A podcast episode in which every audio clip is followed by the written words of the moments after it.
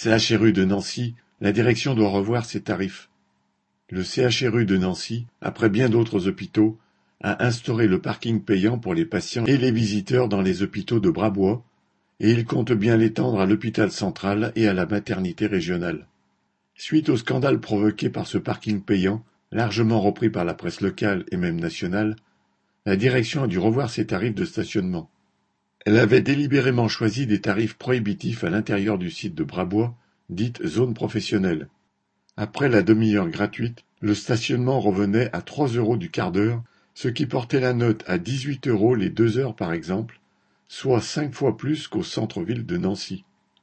Les usagers se retrouvaient piégés en quittant le CHRU, ce qui provoquait conflits et bouchons, tout particulièrement aux heures de sortie des travailleurs. Devant les multiples protestations, la société Q-Park, chargée de la gestion du stationnement, s'est retrouvée dans l'incapacité d'appliquer ces tarifs exorbitants et la direction a dû les revoir à la baisse. Le premier quart d'heure payant a été ramené à 50 centimes, les deux heures de parking revenant à 2,70 euros. C'est incontestablement un recul de la direction, même si elle maintient le principe du stationnement payant et bien sûr la possibilité d'augmenter les tarifs à l'avenir.